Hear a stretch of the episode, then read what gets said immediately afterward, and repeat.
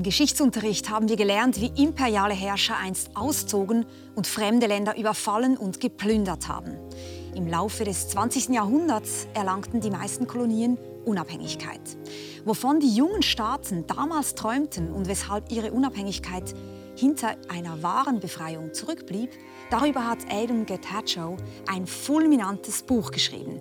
Über ihre Thesen sprechen wir jetzt. Ja, Adam Getachew, dieses Buch Die Welt nach den Imperien ist diesen Winter auf Deutsch erschienen. Es ist ein wissenschaftliches Buch, ein sehr fundiertes Buch, das sich aber an eine breite Öffentlichkeit wendet. Das Buch hat viele Preise beim Erscheinen in den USA gewonnen, viele bedeutende Preise. Und wenn man das so anschaut, denkt man, das ist fast ein Lebenswerk, so dick und dicht ist das Buch. Mhm. Wie lange haben Sie sich mit dem Thema schon beschäftigt? Uh, es war meine Doktorarbeit in Yale und wurde dann zu meinem ersten Buch. Darin stecken also etwa zehn Jahre Arbeit, bis es das deutschsprachige Publikum im vergangenen Jahr erreichte. Das heißt wirklich schon eine lange Zeit.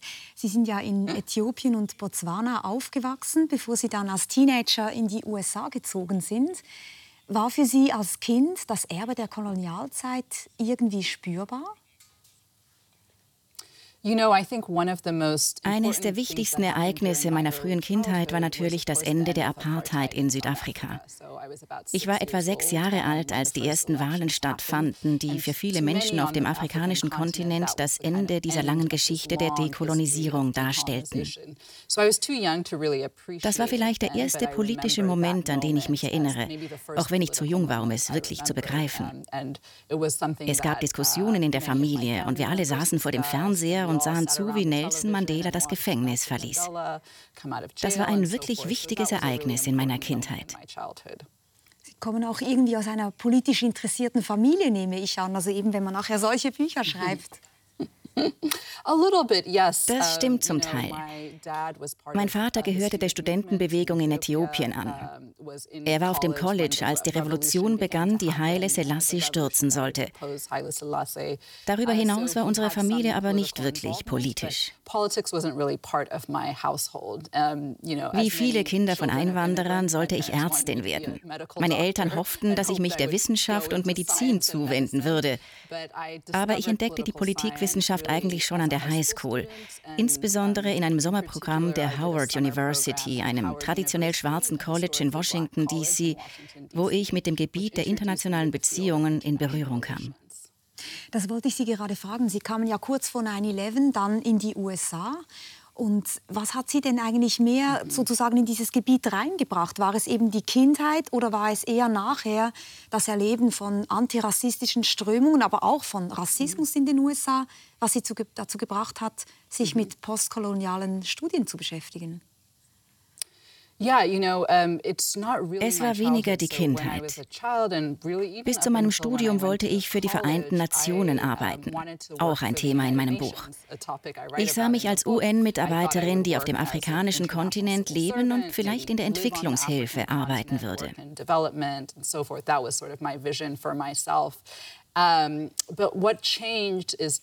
Zwei Dinge waren dann ausschlaggebend. Erstens das Ralph Bunch Sommerprogramm, an dem ich als Highschool-Schülerin teilgenommen habe. Ralph Bunch war ein afroamerikanischer Politikwissenschaftler, der für die UNO gearbeitet und an der Harvard University gelehrt hatte. Im Sommerkurs sollten schwarze Studentinnen und Studenten dazu ermutigt werden, sich mit internationaler Politik zu beschäftigen. Dort entdeckte ich diese ganze neue Welt Welt der Geschichte und Theorie.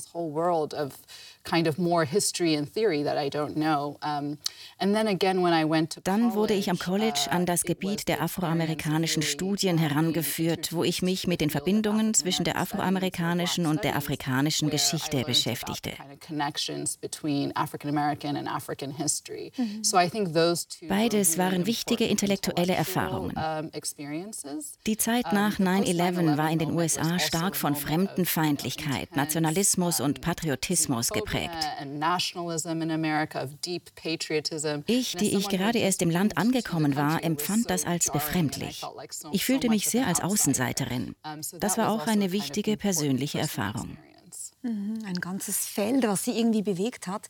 Für mich war noch mal interessant, mir zu überlegen, als ich selber politische Philosophie studiert habe, Ende der 1990er Jahre, da war postkoloniale Theorie, Postcolonial Studies, noch nicht wirklich etabliert in der Schweiz. Ich hörte davon eigentlich nichts, erst sehr viel später. Das ist ja eigentlich interessant. Also dieses ganze Feld hat sich erst neu herausgebildet. Vielleicht können Sie ganz kurz erklären, was genau ist eigentlich postkoloniale Theorie oder Postcolonial Studies, mit dem Sie sich schwerpunktmäßig befassen? Mhm. Das ist eine wirklich uh, gute Frage. Das Fachgebiet postkoloniale Theorie stützt sich ja auf frühere Entwicklungen in der Literatur und der Geschichte, die mit der Veröffentlichung von Edward Saids Buch Orientalismus einsetzten.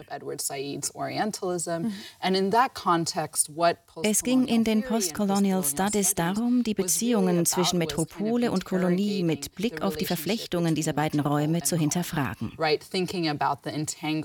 Es handelte sich ja nicht um ein kurzes Aufeinanderprallen, sondern um eine tiefe gegenseitige kulturelle, intellektuelle, politische und wirtschaftliche Prägung. Man denke beispielsweise an das koloniale Erbe in der Literatur des viktorianischen Englands.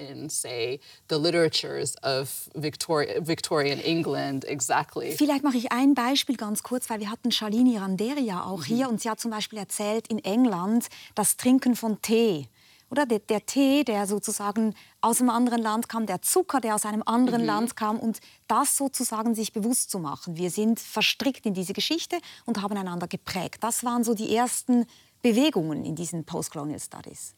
Genau, das ist ein perfektes Beispiel dafür. Die Tea Time gilt als ein urbritisches Ritual. Dabei stammt der Tee natürlich aus der Kolonie und auch der Zucker musste von dort hergebracht werden. Und gerade die industrialisierte Zuckerproduktion aus Sklavenplantagen veränderte das kulturelle, politische und wirtschaftliche Leben in England dramatisch. Viele der frühen postkolonialen Debatten befassten sich mit genau diesen Handelskreisläufen und der Art und Weise, wie sie das kulturelle und politische Leben prägen. Sie haben aber völlig recht, dass die postkoloniale Theorie in der politischen Philosophie erst viel später Einzug gehalten hat, nämlich Ende der 1990er, Anfang der 2000er Jahre, aus einer Reihe von Gründen. Zum einen denke ich, auch aufgrund meiner eigenen Erfahrung, dass 9-11 und der darauffolgende Einmarsch der USA in Afghanistan und in den Irak einen neuen Diskurs über das Imperium eingeleitet haben.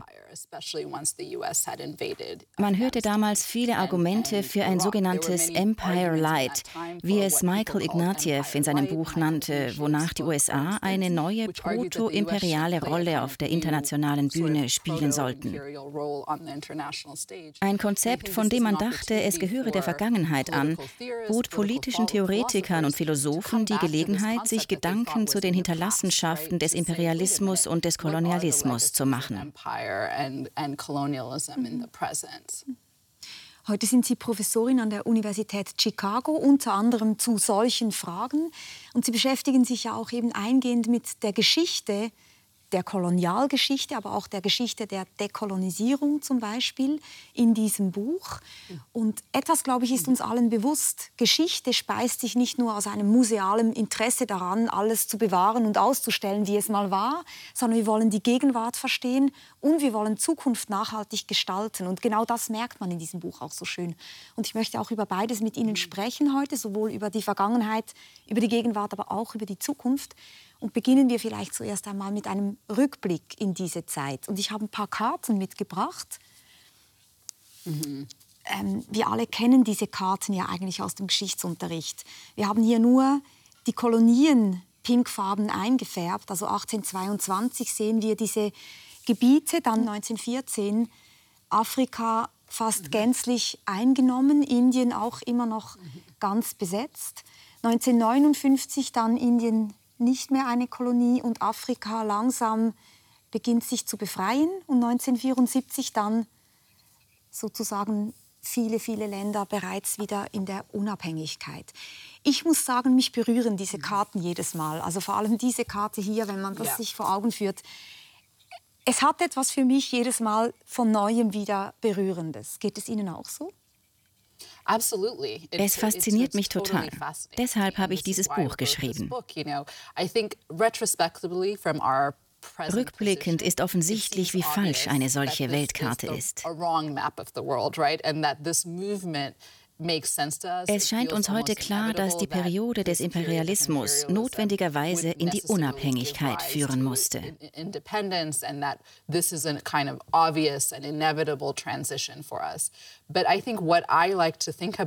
Aber die Geschichte des Imperialismus beginnt ja viel früher als 1914 oder 1822, wie hier auf den Karten.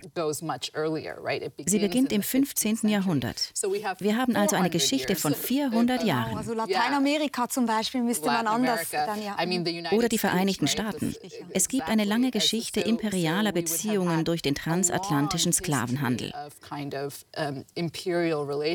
Vor dem Höhepunkt des Imperialismus Imperialismus im Jahr 1914 liegen vier Jahrhunderte, die in vier Jahrzehnten völlig transformiert wurden.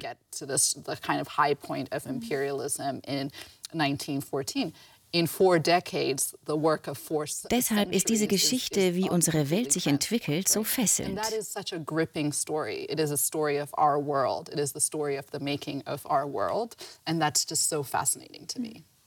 Und Ihr Buch fokussiert ja auf den Kontinent Afrika und den karibischen Raum. Nun eben, es gibt andere Regionen der Welt, Lateinamerika haben Sie schon erwähnt, die USA, aber auch Australien zum Beispiel, Indien. Würde man die Dekolonisierung, diese Geschichte ganz anders erzählen? Insbesondere die Länder, die im 20. Jahrhundert unabhängig wurden, teilen viele gemeinsame Erfahrungen. Indien hat eine gemeinsame Geschichte mit den Teilen der Welt, über die ich schreibe. Und es gibt auch einen regen intellektuellen und politischen Austausch zwischen Indien und dem afrikanischen Kontinent.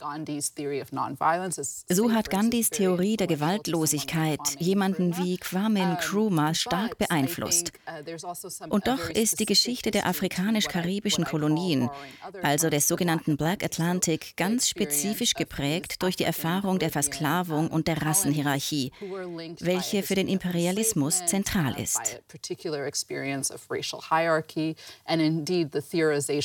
Sie ergibt sich aus diesem besonderen Kontext der afrikanischen und karibischen Kolonien. Hm. Jetzt haben Sie gerade Kwame Nkrumah schon erwähnt. Er war der erste Präsident von Ghana. Damals hieß das Land noch Goldküste, hat dann aber im März 1957 die Unabhängigkeit erlangt. Und wir wollen jetzt mal kurz zurückblicken, denn interessant an Ihrem Buch ist ja, Sie erzählen diese Geschichte nicht als einen Automatismus. Sehr oft wird so getan, als wäre äh, sozusagen die, die Geschichte der Imperien ein natürlicher Bewegungsprozess gewesen. Die sind gekommen und gegangen wie eine Welle. Aber Sie zeigen auf, das war ein harter Kampf, diese äh, Dekolonisierung voranzutreiben. Und wir hören Kwame Nkrumah mal zu, wie er an diesem Tag der Unabhängigkeit von Ghana gesprochen hat. We are going to say that we create our own African personality and identity. We dedicate ourselves not only in the struggle to emancipate all the countries in Africa. Our independence is meaningless unless it linked up with total reflection of the African continent. Those who have hats on, to take off your hats and let the band play our national anthem. And from now on, that national anthem is the national anthem of the Gogo to be played on all occasions.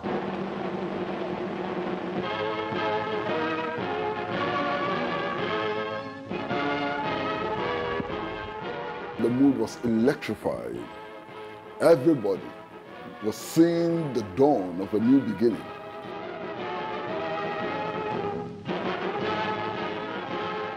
This was the day on which he said, that the African was capable of governing himself.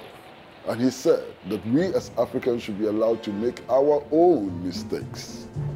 That was an incredible day. Kwame Nkrumah ist für Sie so eine Leuchtgestalt dieser Intellektuellen, die damals eben diese Dekolonisierung von innen heraus vorangetrieben haben. Warum ist er für Sie so wichtig? Oh, er ist aus sehr vielen Gründen wichtig für mich. Zentral ist die Symbolik dieses Moments im Jahr 1957, der auch am Anfang meines Buchs steht, als mit Ghana die erste schwarze Kolonie die Unabhängigkeit erhielt. Viele wichtige afroamerikanische Persönlichkeiten waren zugegen. Martin Luther King, aber auch bedeutende Persönlichkeiten aus der Karibik wie Arthur Lewis, Nobelpreisträger für Entwicklungsökonomie aus St. Lucia. Dieser Moment der nationalen Unabhängigkeit hat also eine internationale Dimension.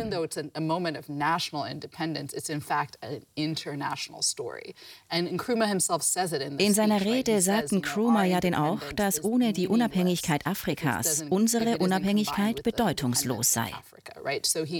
Er versteht also die ghanaische Unabhängigkeit als ersten Schritt zum Aufbau einer Art afrikanischer Föderation. Seine Vision der Anbindung der nationalen Unabhängigkeit an den Internationalismus ist für mich wirklich wichtig. Nkrumahs internationalistische Vision rührt auch daher, dass er viel Zeit außerhalb von Ghana verbrachte. Sein Aufstieg ist ungewöhnlich. Er stammt aus einer sehr kleinen Stadt und hat keine Verbindungen zu traditionellen Machthabern. Er ist nicht das Kind von Häuptlingen, sondern eine ganz normale Person. Aber er erhält die Möglichkeit, in den USA an einem weiteren traditionell schwarzen College namens Lincoln University zu studieren. Also Während seiner Zeit dort geht er in Tuchfühlung mit der afroamerikanischen intellektuellen Tradition und Politik. Er hält ja dann 1960 vor der UN-Vollversammlung auch eine historische Rede. Und ein paar Monate später wird dann die Resolution 1514 verabschiedet. Es ist die Re äh, Resolution, die die Erklärung über die Gewährung der Unabhängigkeit an koloniale Länder und Völker beinhaltet. Das war sozusagen dann auch der Startschuss auf internationaler Ebene, wirklich zu sagen, jetzt wird das einklagbar. Diese Länder haben ein Anrecht darauf, unabhängig zu werden. Diese Resolution von 1960 ist ein Brennpunkt in meinem Buch. Sie ist so bedeutsam, weil durch sie der Antikolonialismus in Sprache gefasst und legitimiert wird. Der guinea-bissauische und kapverdische Unabhängigkeitskämpfer Amilcar Cabral sagte, dass wir mit der Verabschiedung der Resolution zum ersten Mal in der Geschichte das Völkerrecht auf unserer Seite haben. Durch die Resolution entfällt jede Legitimation, dass koloniale Imperien eine rechtmäßige Form politischer Herrschaft sein könnten. Zentral innerhalb der Resolution ist die Idee, dass alle Völker, unabhängig von Rasse, Religion, wirtschaftlichem oder politischen Entwicklungsstand, ein Recht auf Selbstbestimmung haben.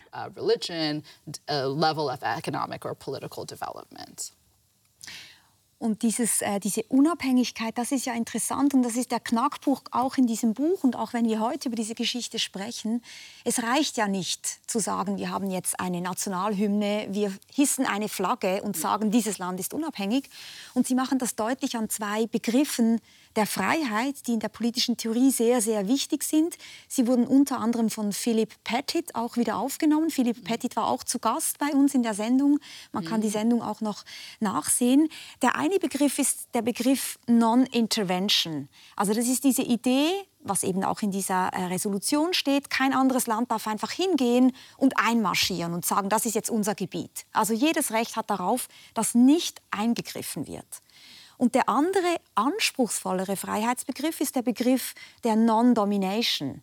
Also sozusagen nicht beherrscht zu werden. Und dazu gehört natürlich auch nicht abhängig zu sein.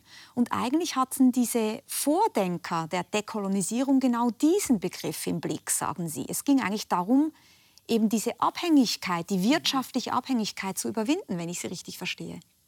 Ja, Genau.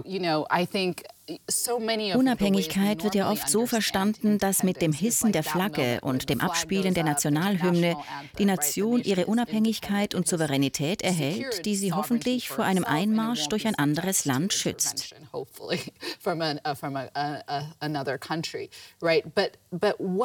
Nkrumah und andere richten ihren Blick weiter.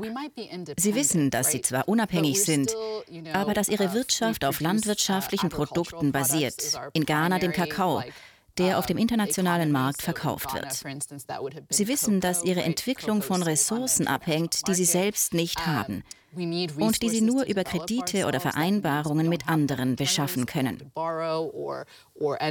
Das alles sind Formen politischer und wirtschaftlicher Ungleichheit, die auch nach der Unabhängigkeit bestehen bleiben.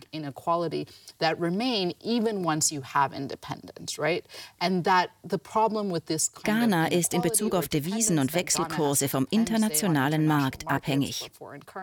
Dieses uh, Abhängigkeitsverhältnis kann von mächtigeren Akteuren manipuliert werden.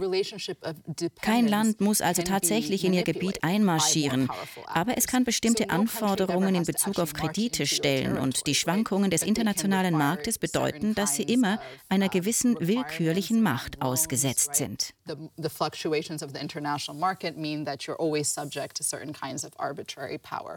Deshalb ist für Nkrumah das Problem der Abhängigkeit und die Abwehr einer drohenden Beherrschung so wichtig, angesichts der ungleichen Beziehungen innerhalb der Welt. Und wichtig ist ja zu verstehen, dass diese Länder sozusagen ein Stück weit allein gelassen wurden. Also man hat sich zwar zurückgezogen, aber man hat halt Gesellschaften zurückgelassen, die einerseits überhaupt nicht homogen waren zum Beispiel, weil die Grenzen wurden sehr willkürlich gezogen. Man hat aber auch zu wenig investiert in Bildung vorher. Viele wichtige Stellen waren vorher in, in den Händen von Kolonialherren. Das heißt, diese Länder sagen auch, ihr habt euch hier bedient, dann geht ihr, aber was ihr zurücklässt, ist kein gleichwertiger Partner in der internationalen Ordnung, sondern wir sind immer unten dran. Und das gibt uns gar nicht die Möglichkeit, auf Augenhöhe eben einfach zu sagen, es reicht, wenn ihr hier nicht einmarschiert, sondern wir brauchen mehr.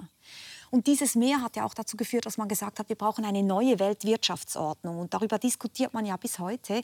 Mich interessiert daran auch, dass es die gleiche Diskussion ja im Rahmen der politischen Philosophie gibt. Und das beschreiben Sie auch in den 1970er Jahren. Auf der einen Seite John Rawls, der seine Theorie der Gerechtigkeit vorgelegt hat, die ganz klar gesagt hat, diese Theorie der Gerechtigkeit, eine Theorie des Sozialstaates, ist nur innerhalb von Staaten umsetzbar. Und Charles Bates auf der anderen Seite, der gesagt hat, nein, wir müssen unbedingt globale Gerechtigkeit global denken. Wir müssen Sozialstaatsprinzipien global ausweiten. Wo verorten Sie sich in diesem Streit? John Rawls Theorie der Gerechtigkeit uh, lässt sich als eine eigentliche Theorie des nordatlantischen Sozialstaats verstehen. Es wurde verschiedentlich auf die Ironie hingewiesen, dass sie 1970 genau in dem Moment erscheint, in dem dieses System durch den Aufstieg des Neoliberalismus unterminiert wird. Von den 1940ern bis in die 70er Jahre war der Sozialstaat prägend. In den USA mit dem New Deal und in Großbritannien mit dem Nationalen Gesundheitsdienst. Aber diese Systeme der innerstaatlichen Umverteilung lassen die Beziehungen zwischen den nordatlantischen Staaten, den ehemaligen imperialen Metropolen und den Kolonialstaaten unberücksichtigt.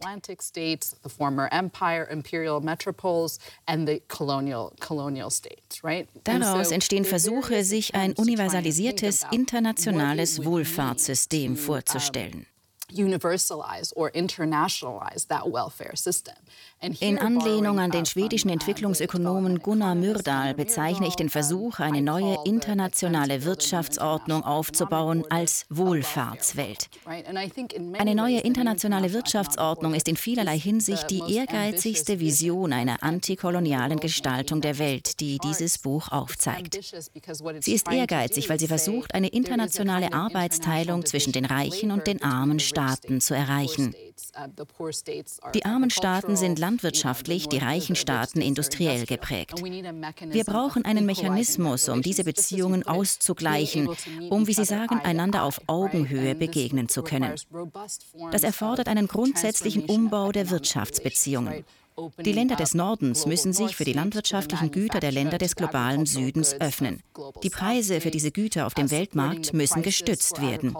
Es braucht eine ganze Reihe von Interventionen, die sich an den Sozialstaat anlehnen, indem man Gleichheit schafft, wo es Ungleichheit gibt.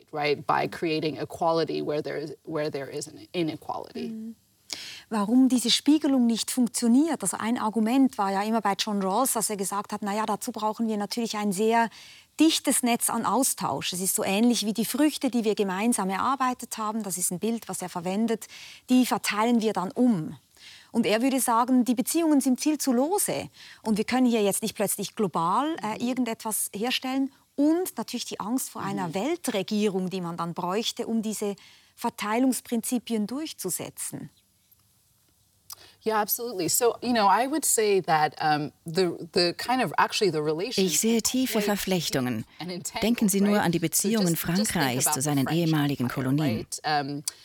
Im früheren Französisch-Westafrika wird mit dem Franc CFA eine Währung verwendet, die an den französischen Franc bzw. heute an den Euro gekoppelt ist.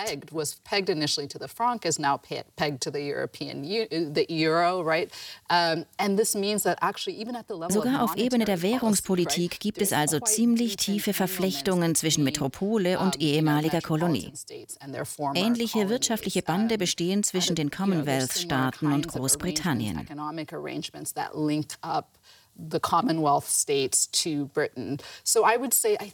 Es ist also nicht das Fehlen tiefgreifender Beziehungen, sondern eine Frage der Abwesenheit eines Staates auf internationaler Ebene. Denn der Wohlfahrtsstaat wird in der Tat erst durch den Staat möglich.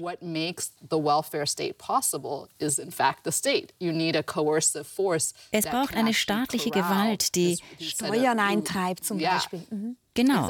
Jemand muss besteuern und jemand muss verteilen. Was macht man also, wenn es einen solchen Weltstaat nicht gibt?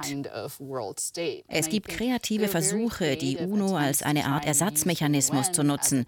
Aber natürlich ist die UNO kein Staat.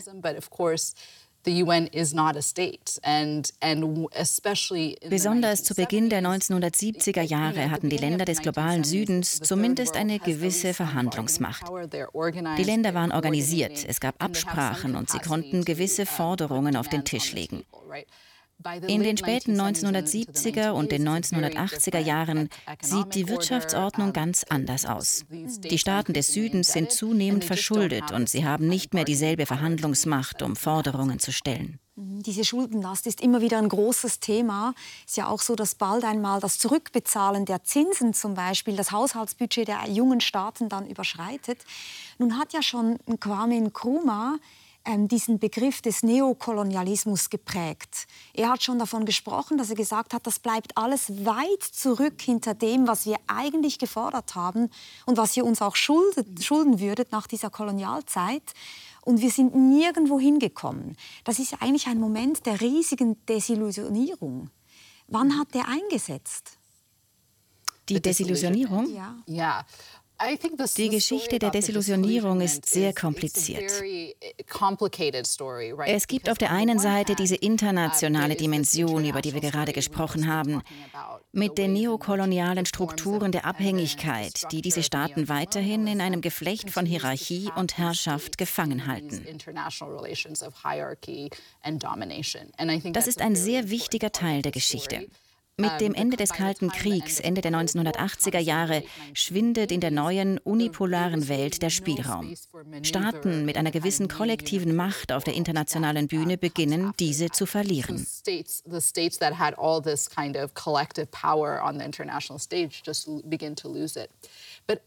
Ebenso wichtig wie die internationale Dimension für den Prozess der Desillusionierung ist aber die nationale Ebene, wo demokratische Bestrebungen in den zunehmend autoritären Staaten untergehen.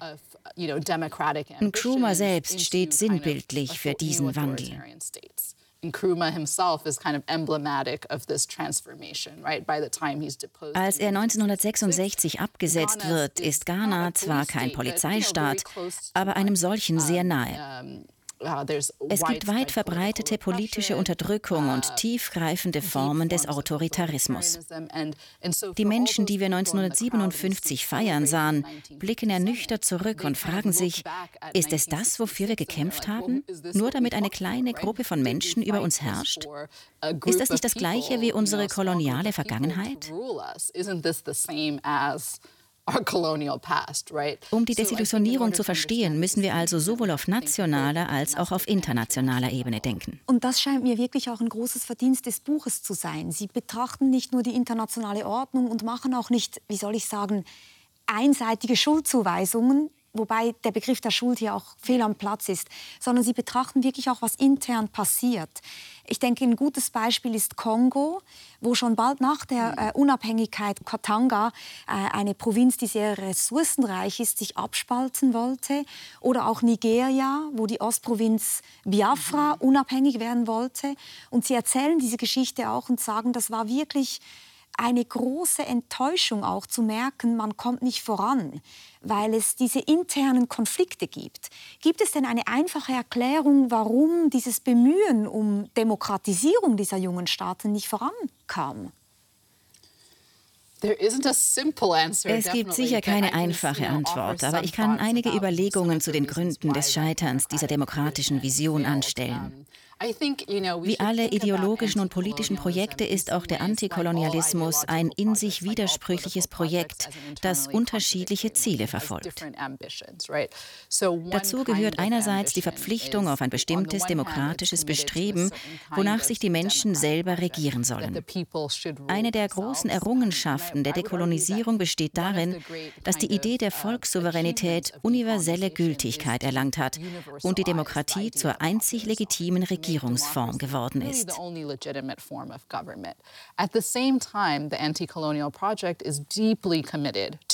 Gleichzeitig ist das antikoloniale Projekt zutiefst der Modernisierung und der Entwicklung verpflichtet. Die Führungsrolle soll der Staat übernehmen, weil das Volk nicht für fähig gehalten wird, sich selber zu regieren. Es gilt als rückständig und ungebildet. Also so wird die Sprache der Kolonialherren wieder eingesetzt. Die Modernisierungs- und Entwicklungsbestrebungen führen also zu einer Überbetonung von Expertentum und staatlicher Macht auf Kosten der demokratischen Selbstverwaltung. emphasis on expertise and emphasis on state power, right at the expense of das ist ein Widerspruch. Ein anderer erwächst aus der Theorie des Neokolonialismus und dem Gefühl, dass unsere Staaten in ihrer Abhängigkeit unglaublich fragil sind. Auf dieser Grundlage plädierten Krumah für etwas so Radikales wie eine Föderation aller afrikanischen Staaten, für die Vereinigten Staaten von Afrika. Dieselbe Angst vor der Zerbrechlichkeit der Staaten führt aber zu einer tiefen Paranoia und zu Misstrauen gegenüber jeder Art von Dissens innerhalb des Staates. So wird jede abweichende Meinung zu einem möglichen Werk externer Kräfte im Kontext des Kalten Krieges. Und diese Art von Angst wiederum führt erst recht zu einem Polizeistaat. Mhm. Und es ist ja auch völlig klar, wir sprechen über so unterschiedliche Staaten, wir sprechen über einen ganzen Kontinenten und dann ist es irgendwie auch schwierig, eben Absolutely. eine einfache Antwort zu finden. Jetzt, wenn wir über Neokolonisation sprechen, dann denken ja wahrscheinlich jetzt ganz viele als erstes an China. Also an China, das jetzt sozusagen in Afrika sich aufbaut. Prozesse, die wir schwer nachvollziehen können und die uns auch irgendwie mit Sorge erfüllen, wenn wir ähm, darauf blicken. Man denkt an die sogenannte Seidenstraße, also der, der ganze Ausbau der Handels- und Infrastruktur von China Richtung Asien, Afrika, Europa. Dazu gehört zum Beispiel eine neue Militärbasis in Djibouti. Es gehört dazu eine, eine riesige Zugsstrecke durch Kenia. Es gehören dazu Fabriken, Häfen. In Äthiopien zum Beispiel steht eine der größten Schuhfabriken Chinas. Und es gibt viele Reportagen, die ich mir angesehen habe, wo junge äh, afrikanische Arbeiterinnen und Arbeiter sagen, wir sind glücklich, dass diese Schuhfabrik hier steht, weil wir können endlich arbeiten. Aber der Lohn, der reicht natürlich überhaupt nicht für den Lebensunterhalt. Und die Fabrikbesitzer, die Fabrikmanager sind natürlich immer Chinesen. Mhm. Was sagen Sie zu dieser Entwicklung? Ja, der Wandel ist enorm. Schon nur, wenn ich mir ansehe, was Zeit meines Lebens passiert ist. Als ich in den 90er Jahren dort aufwuchs, gab es keine chinesische Präsenz in Äthiopien oder Botswana. Seit den 2010er Jahren hat sogar ein kleines Land wie Botswana mit etwas mehr als zwei Millionen Einwohnern eine Chinatown in der Hauptstadt Gaborone. Dasselbe gilt für Äthiopien. Die wechselseitigen Beziehungen sind hochkomplex. Die afrikanischen Staaten haben sich China als Handels- und Entwicklungspartner zugewandt, weil es aus Sicht der afrikanischen Staaten anfangs ein besseres Angebot machte. Keine Konditionalitäten bei Krediten, einen stark erleichterten Zugang zu Investitionsgeldern.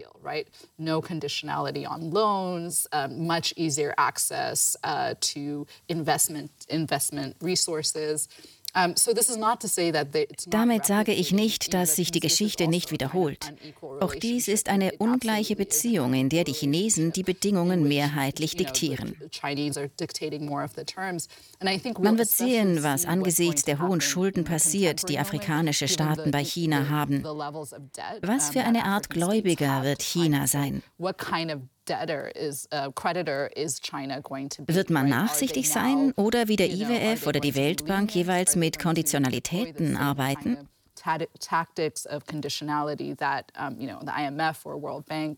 Dieser Moment wird für die Beurteilung der Beziehungen entscheidend sein.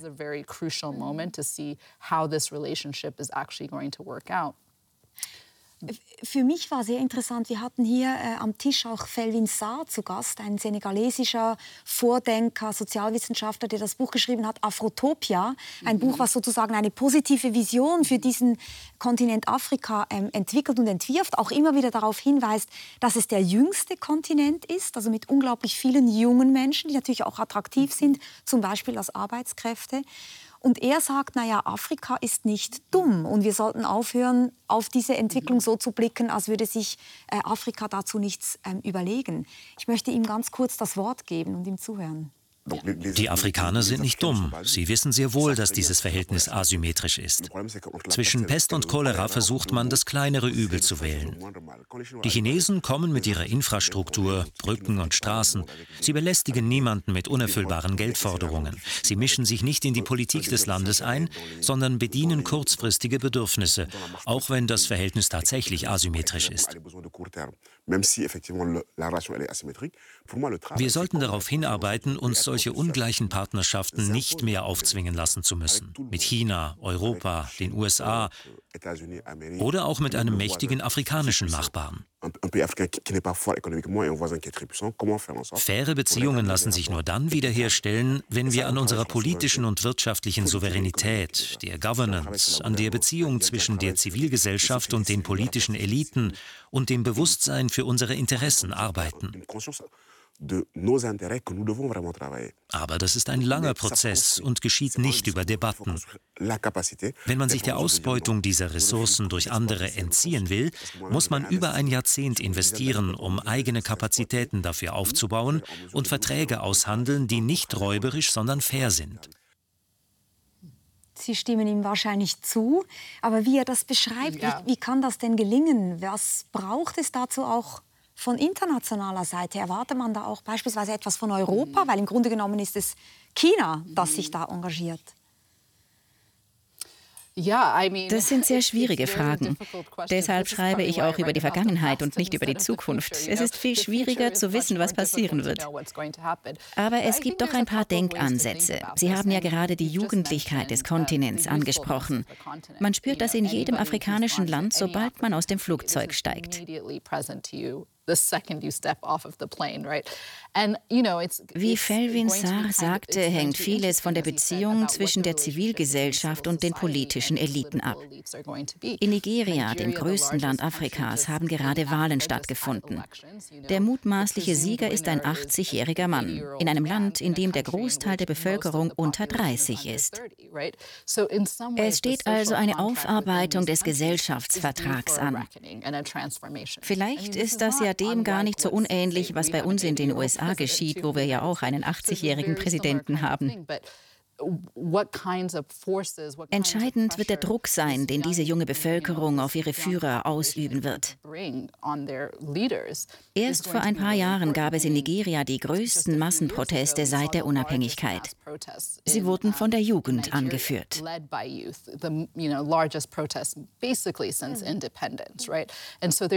Die politische Situation wird also in diesen Ländern in Frage gestellt. Auch hier verdient der innenpolitische Aspekt Beachtung. In Äthiopien haben die letzten Proteste der größten ethnischen Gruppe der Oromo in den 2010er Jahren eine Regierung zu Fall gebracht, die seit 1991 an der Macht war. Dieser Widerstand ist nicht nur Schauplatz heftiger Konflikte, aus ihm erwächst auch der Wandel.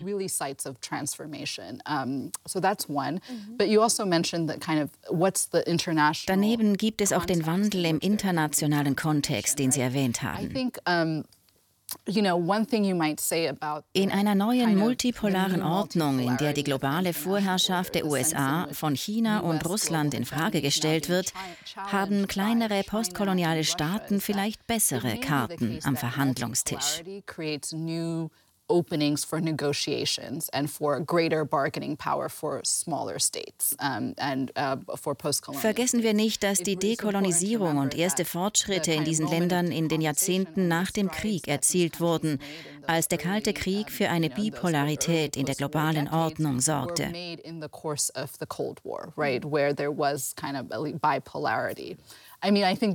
Ob sich die Dinge für diese Länder heute ähnlich positiv entwickeln, ist angesichts einer anderen Dynamik des neuen Kalten Kriegs aber unklar, weil immer mehr Mittel in die militärische Aufrüstung und Überwachung fließen und so fehlen für die Transformation der ungleichen Beziehungen.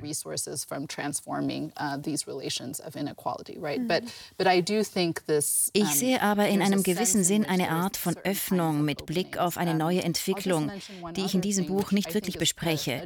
Mehr und mehr tritt eine Sprache der Reparation und der Restitution in den Vordergrund. has come to the fore in a variety of ways. You know, um, so verhandelt Deutschland mit Namibia über eine Wiedergutmachung für den Völkermord von 1904.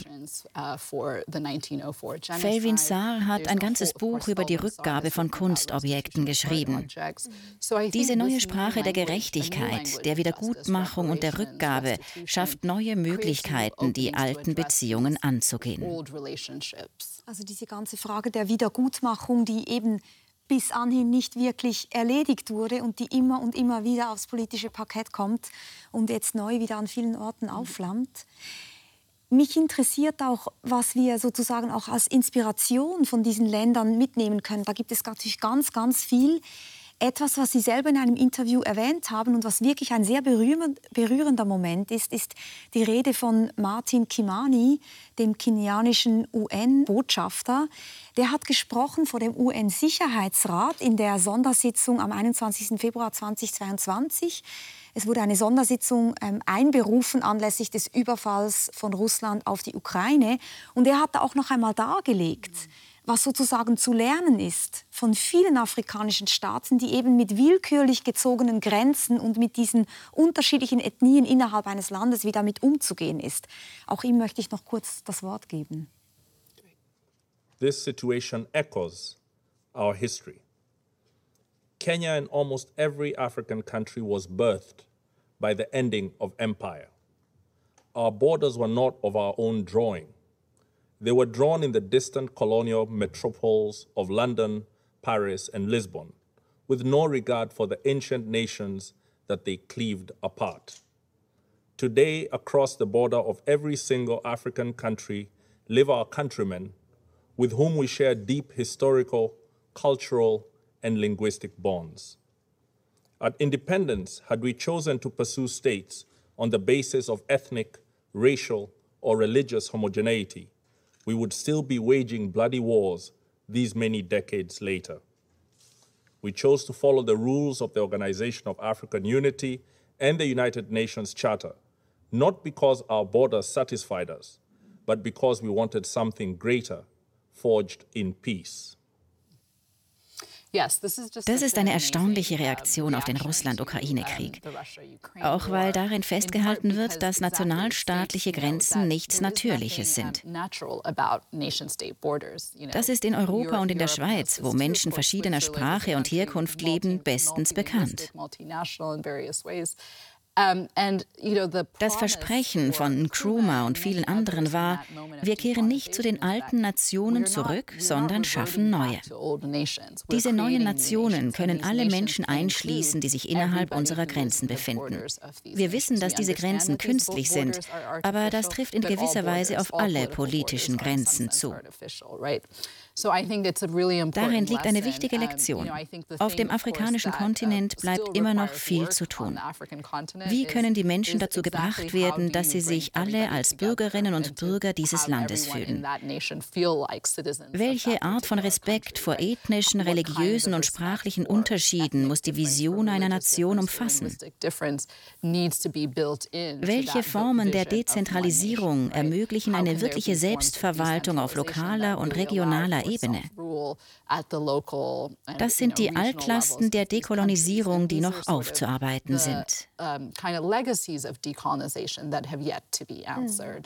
Ich finde das so interessant, was Sie sagen, weil man im Grunde genommen davon auch lernen kann, dass wenn man sagt, Kriege werden wegen des Nationalismus geführt, dann stimmt das vielleicht gar nicht. Weil wenn man erst einmal verstanden hat, dass Nationen etwas sind, sich gemeinsam zusammenzufügen und zu sagen, das ist unser Territorium, wir schauen, dass es allen innerhalb dieses Landes gut geht, wir wollen anerkannt sein international, aber wir anerkennen, dass immer ganz unterschiedliche Kulturen, Ethnien hier zusammenleben, dann ist das ja gar kein Anlass, um Krieg zu führen, sondern dann mhm. ist es eben ein Anlass, einfach diese Grenzen sozusagen zu verteidigen, aber eben nicht diese Vorstellung, wir wollen alles, was zu diesem, zu dieser, zu diesem Ursprungsmythos einer Nation gehört, auch uns einverleiben. Interessanterweise gibt es unter afrikanischen Ländern kaum zwischenstaatliche Kriege in der Art, wie wir sie aus der europäischen Kriegsgeschichte kennen. Es kommt also nicht so sehr auf die Grenzen zwischen den Staaten an, sondern auf die Grenzen innerhalb der Staaten. Die meisten Kriege auf dem afrikanischen Kontinent seit der Dekolonisierung waren Bürgerkriege. In meinem Buch nenne ich die Konflikte in Nigeria, im Kongo oder heute im Sudan und in Äthiopien. Es geht letzten Endes um die Frage, wie die interne Pluralität der Staaten überwunden, wie religiöse und ethnische Unterschiede respektiert und wie sinnvolle Formen der Selbstverwaltung für Minderheiten innerhalb der Länder geschaffen werden können, die zum Schauplatz von politischen Konflikten und politischer Gewalt auf dem Kontinent geworden sind. Diese Fragen sind noch zu klären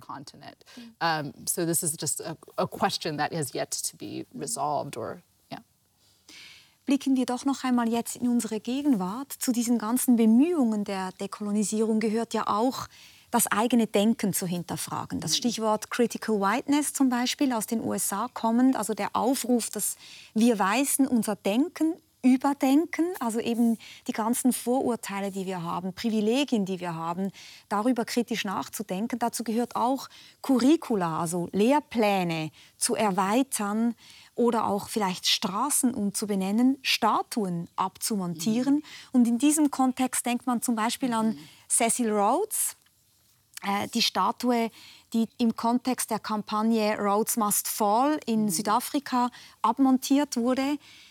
Was ist die Geschichte von Cecil Rhodes und warum war das so wichtig auch für diese Idee der Dekolonisierung? Wir sollten die Dekolonisierung in Bezug auf die Politik, die also Wirtschaft, aber auch in Bezug auf das Wissen und die Kultur betrachten. Diese spezielle Bewegung ging vom universitären Kontext in Südafrika aus, wo Schwarze weitgehend ausgeschlossen waren von höheren Bildungseinrichtungen, insbesondere den öffentlichen Vorzeigeuniversitäten wie der Universität Kapstadt. Der von den Studenten der Universität geführte Kampf Kampf um die Entfernung der Rhodes-Statue war Teil eines umfassenderen Diskurses über die Dimensionen der Apartheid, die immer noch in den Lehrplänen und der Struktur der Universität fortbestehen. Die Rhodes-Statue wurde zum Symbol für eine breiter gefasste Frage, was es bedeutet, an einer echten Post-Apartheid-Universität zu studieren. Auf die Rhodes Must Fall-Bewegung folgte sehr rasch eine Fees Must Fall-Bewegung mit der Forderung nach einer kostenlosen öffentlichen Hochschulbildung, um die Spaltungen und Ungleichheiten der Apartheid zu überwinden you know, transcend the divisions and inequalities of apartheid. Die Rhodes Must Fall Bewegung begann zwar in Südafrika, wurde aber bald in Oxford in Großbritannien aufgegriffen. Ich beschäftige mich im Moment damit, wie Dekolonisierung zu einem zentralen politischen Thema in ehemaligen imperialen Metropolen wie dem Vereinigten Königreich wird. Mhm. Und man muss vielleicht dazu noch sagen, wer Cecil Rhodes nicht kennt, das war natürlich ein Kolonialherr ähm, britischer Herkunft, der auch wirklich gesagt hat, die britische Rasse ist sozusagen allen anderen Rassen überlegen, auf jeden Fall auch ähm, den afrikanischen Ethnien überlegen. Und Rhodesien zum Beispiel war dann auch benannt nach Cecil Rhodes. Also deswegen wirklich eine Hassfigur natürlich auch, eine sehr problematische Figur. Interessant ist, wir haben diese Diskussion natürlich auch in der Schweiz. Wir haben sie zum Beispiel anhand von Alfred Escher. Mhm. Alfred Escher ähm, war ein sehr wichtiger Ökonom, auch ein Politiker. Äh, seine Statue steht vor dem Zürcher Hauptbahnhof. Und er war aktiv in der Zeit, in der Zürich, aber auch die ganze Schweiz vom Sklavenhandel massiv profitiert hat. Es gab die Forderung, die Statue auch abzumontieren. Aber die Stadt Zürich stellt sich auf den Standpunkt zu sagen, wir wollen die Geschichte aufarbeiten, das ist uns wichtig. Aber wir wollen die Statue stehen lassen, weil das Problem ist ja immer, was man wegnimmt, verschwindet auch aus dem Denken. Und gehört es nicht dazu, dass wir mit diesen widerständigen Figuren und Monumenten umgehen, sie inkludieren in unsere Kultur, in unsere Welt, weil wir ja auch nicht vergessen sollen, was passiert ist. Es ist eine interessante Frage und ich schwanke hin und her. Revolutionäre Veränderungen wurden natürlich oft von einem Bildersturm begleitet. Die französische Revolution riss die Statuen der Monarchie nieder. Die amerikanische Revolution fällte die Statuen von König George. Es gilt aber zwischen einem öffentlichen Gedenken und dem Feiern von Geschichte zu unterscheiden. Statuen helfen uns nicht nur, uns an unsere Geschichte Geschichte zu erinnern, sondern huldigen auch einer bestimmten Version unserer Geschichte. Im Bemühen, eine Form der öffentlichen Darstellung von Geschichte in ihrer ganzen Komplexität zu finden, kann man entscheiden, die Statuen an ihrem Platz zu belassen und andere Arten von öffentlicher Ikonografie in der Stadt zu schaffen, die die vielseitigen Eigenschaften einer solchen Figur abbilden. Vielleicht entscheidet man aber auch, die Statue zu entfernen und andere Formen des öffentlichen Gedenkens zu suchen. Es lohnt sich, das Huldigen und das Erinnern unserer Vergangenheit auseinanderzuhalten. Es geht bei diesen verschiedenen Auseinandersetzungen um die öffentliche Geschichte eigentlich darum, wer das Sagen hat. Wer entscheidet, welche Geschichte gefeiert wird und wie können wir diesen Raum für verschiedene Versionen unserer kollektiven Geschichte öffnen?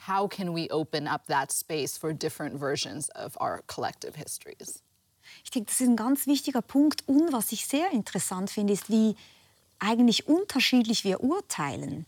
Also als zum Beispiel 2010 in Georgien die Statue von Stalin niedergerissen wurde, hat natürlich niemand protestiert. Mhm. Das war für uns völlig äh, nachvollziehbar, dass man Stalin da nicht mehr verehren will. Nun will ich natürlich nicht Alfred Escher mit Stalin gleichsetzen, aber naja, also Cecil Rhodes, muss man ja mhm. schon sagen, diese Geschichte äh, dieses Mannes hier ist schon eine wahnsinnig blutige Geschichte, eine mhm. grauenhafte Geschichte. Insofern mhm. ist ja schon interessant, wie wir mit diesen unterschiedlichen historischen Vermächtnissen umgehen. Exactly, Ganz genau. Absolutely. And I think, you know, the, the question around these um, uh, es ist schwierig, in den großen ikonischen Statuen die Vielzahl an Bedeutungen zu erkennen, die Menschen mit einer bestimmten Darstellung verbinden. Becomes hard to see the multiplicity of meanings that people attach to a particular vision, right? So there's a very interesting um, uh, in Richmond, Virginia, gab es ein sehr interessantes Projekt rund um die konföderierten Statuen, die eigentlich abgerissen werden sollten. Während der Black Lives Matter-Proteste im Jahr 2020 projizierten Künstler auf die konföderierten Statue von Robert E. Lee Bilder von George Floyd und von wichtigen schwarzen Persönlichkeiten aus Kunst, Kultur und Politik und verwandelten sie so in einen kulturellen Raum für die Proteste. Sie transformierten die Bedeutung der Statue.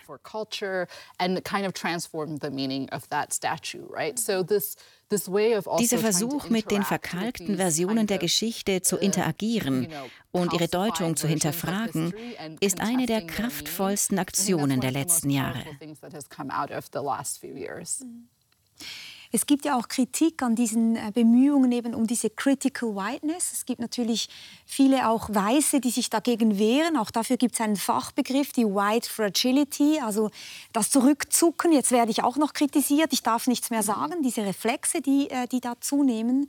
Es gab einen Text von Joachim Gauck, ähm, der mich damals sehr beschäftigt hat. Er hat in der Zeit einen Artikel geschrieben und hat gesagt, er würde es zum Teil auch kritisch sehen, wenn er sozusagen als Weißer oder überhaupt die Weißen plötzlich alle nur noch schuldig gesprochen würden. Und es hätte doch auch weiße Sklaven gegeben. Er betont zum Beispiel vom 16. bis 18. Jahrhundert im Osmanischen Reich hat es weiße Sklaven gegeben oder auch weiße Sklaven etwa im Reich ähm, äh, Griechenlands und Roms, Menschen, die besiegt worden sind und versklavt worden sind.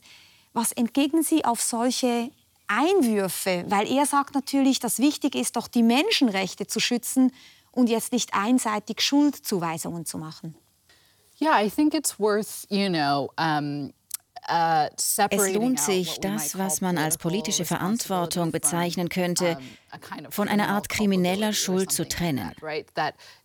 Es geht nicht darum, dass wir vor Gericht alle für die Verbrechen unserer Vorfahren verantwortlich sind you know, in a kind of in the court of law for the crimes of our ancestors. But Aber ich denke, wir alle tragen die Last der Verantwortung für die Art und Weise, wie wir direkt und indirekt von einer Welt profitieren, die zutiefst ungleich und hierarchisch ist.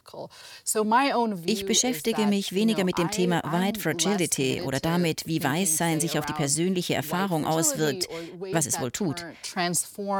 Es ist viel wichtiger, auf der Ebene der Strukturen und Institutionen zu denken, darüber nachzudenken, wie wir in Machtstrukturen eingebettet sind. Also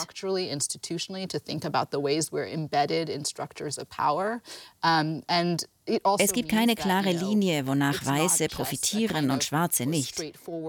Ich bin Professorin an der Universität von Chicago. Ich lebe im reichsten Land der Welt. Auch ich trage in gewisser Weise Verantwortung und profitiere von dieser hierarchisch organisierten Welt.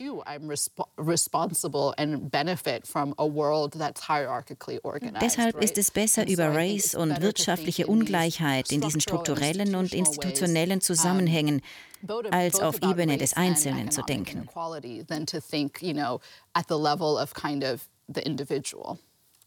Ist es nicht eine, eine Schwierigkeit, dass wir manchmal dann denken, das wäre die richtige Art, das ist pragmatisch, das ist politisch, es geht nicht darum, die einzelnen Menschen verantwortlich zu machen, da stimme ich Ihnen völlig zu.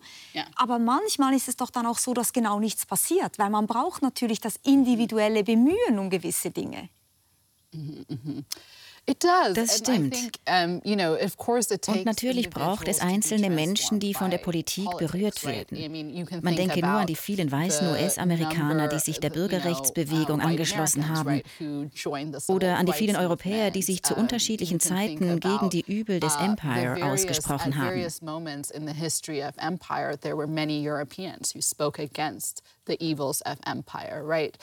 Auf solche Persönlichkeiten kommt es an, denn es braucht Bündnisse der Solidarität zwischen Menschen, die eine unterschiedliche Stellung in der Gesellschaft haben.